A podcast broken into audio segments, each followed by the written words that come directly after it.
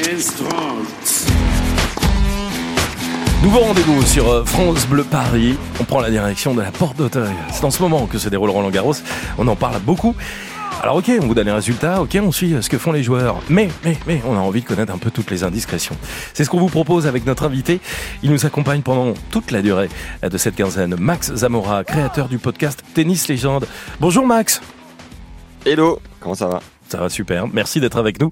Max, on va s'intéresser au cours de tennis mythique de Roland Garros aujourd'hui. Et d'ailleurs, pourquoi on appelle le cours central le cours Philippe Chatrier?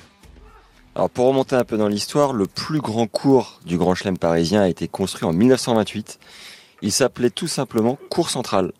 Ensuite, il a été renommé Cours Philippe Chatrier en 2001, en hommage à Monsieur Chatrier, donc ancien président de la Fédé française, qui est décédé hélas en 2000. Alors du coup, Max, quelle est sa, sa capacité au cours euh, Philippe Chatrier? Alors ce cours du 16e arrondissement est aujourd'hui le plus grand stade de tennis en terre battue du monde. Il peut accueillir 15 225 spectateurs. Il a été modernisé par la suite pour être équipé d'un toit en 2015.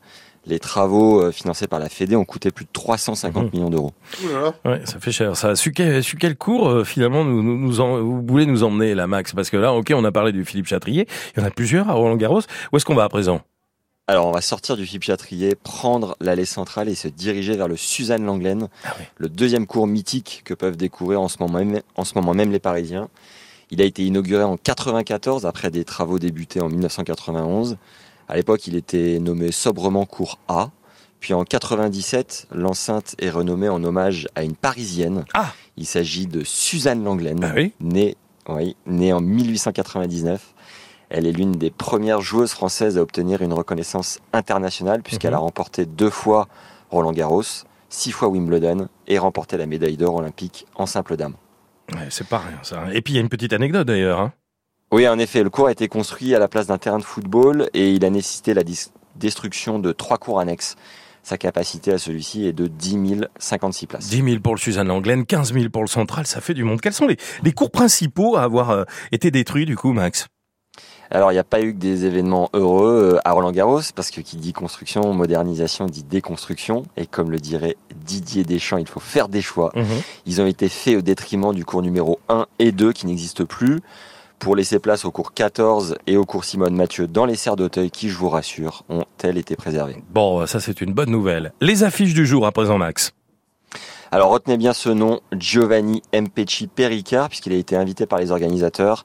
C'est un jeune Français de 19 ans qui a hélas perdu, mais au bout d'un combat de titan en 5-7. Euh, Hugo Gaston est lui aussi éliminé. On espère que Quentin Alice, euh, qui est en ce moment en train de jouer, et Gaël Monfils, qui joue dans la soirée, relèveront la barre. Mhm.